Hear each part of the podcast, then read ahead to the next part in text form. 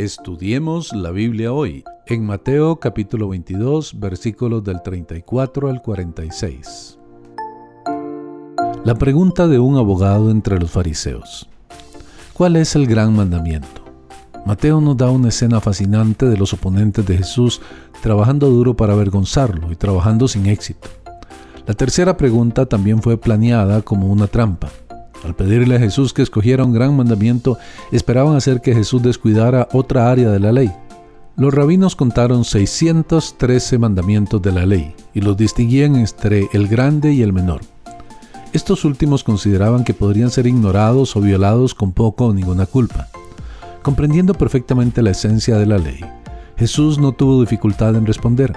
En vez de promover un mandamiento sobre otro, Jesús definió la ley en sus principios centrales. Amarás al Señor con todo lo que tienes y amarás a tu prójimo como a ti mismo. Es suficientemente claro lo que significa amar al Señor con todo lo que tenemos, aunque es imposible hacerlo a la perfección. Pero ha habido mucha confusión sobre lo que significa amar al prójimo como a uno mismo. Esto significa que de la misma forma en que cuidamos de nosotros mismos y nos preocupamos por nuestros propios intereses, debemos cuidar e interesarnos por los intereses de otros. La expectativa moral de Dios sobre el hombre se puede decir breve y poderosamente en estas dos oraciones. Si la vida de Dios es real en nuestra vida, se mostrará por la presencia de este amor por Dios y los demás. Moisés resumió todo en los diez mandamientos, a los cuales verdaderamente interpretados todos los preceptos de las escrituras son reducidos. Aquí Cristo convierte los diez en dos.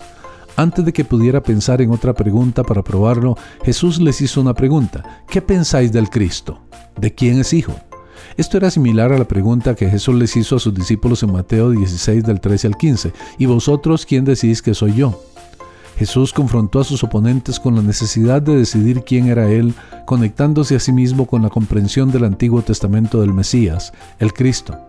De David, este es uno de los grandes títulos del Antiguo Testamento para el Mesías, hijo de David basados en el pacto que Dios hizo con el rey David en 2 de Samuel capítulo 7, identifica al Cristo como el descendiente escogido del linaje real del rey David. Es posible que los fariseos no sabían o se habían olvidado de que Jesús era del linaje del rey David e incluso había nacido en Belén, la ciudad de David. Cuando Jesús recién entró en Jerusalén se notó que era de Nazaret y tal vez su conexión con el rey David era desconocida o había sido olvidada. Los fariseos estaban parcialmente en lo correcto al decir que el Mesías es el hijo de David, pero no tenían un entendimiento completo sobre quién es el Mesías. Él no solamente es el hijo de David, una referencia a su humanidad, sino que también es el Señor de David, una referencia a la deidad de Jesús el Mesías.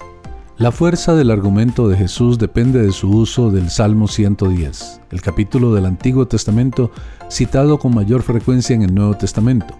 Esta es la idea comunicada en Apocalipsis 22:16. Yo soy la raíz y el linaje de David, y en Romanos 1:4, el cual muestra a Jesús como el Hijo de David y el Hijo de Dios. No debemos descuidar ninguna de las dos facetas de la persona de Jesús. Él es verdaderamente hombre y verdaderamente Dios, y solo puede ser nuestro Salvador si es ambos. La explicación sencillamente brillante de Jesús de las Escrituras puso a los fariseos a la defensiva. Ellos no querían admitir que el Mesías también era el Señor Dios, pero Jesús mostró que esto es cierto en las Escrituras. ¿Qué quiso decir Jesús? Solo pudo haber querido decir una cosa, que la verdadera descripción sobre su persona es Hijo de Dios. Hijo de David no es un título apropiado, solo Hijo de Dios bastará. Los líderes religiosos esperaban atrapar a Jesús y avergonzarlo frente a los peregrinos de la Pascua que llegaban a Jerusalén y lo escuchaban enseñar. Sin embargo, Jesús terminó avergonzándolos a ellos. Sin embargo, incluso su silencio fue un tributo. El maestro que nunca fue a las escuelas correctas confunde a los más grandes teólogos de la tierra.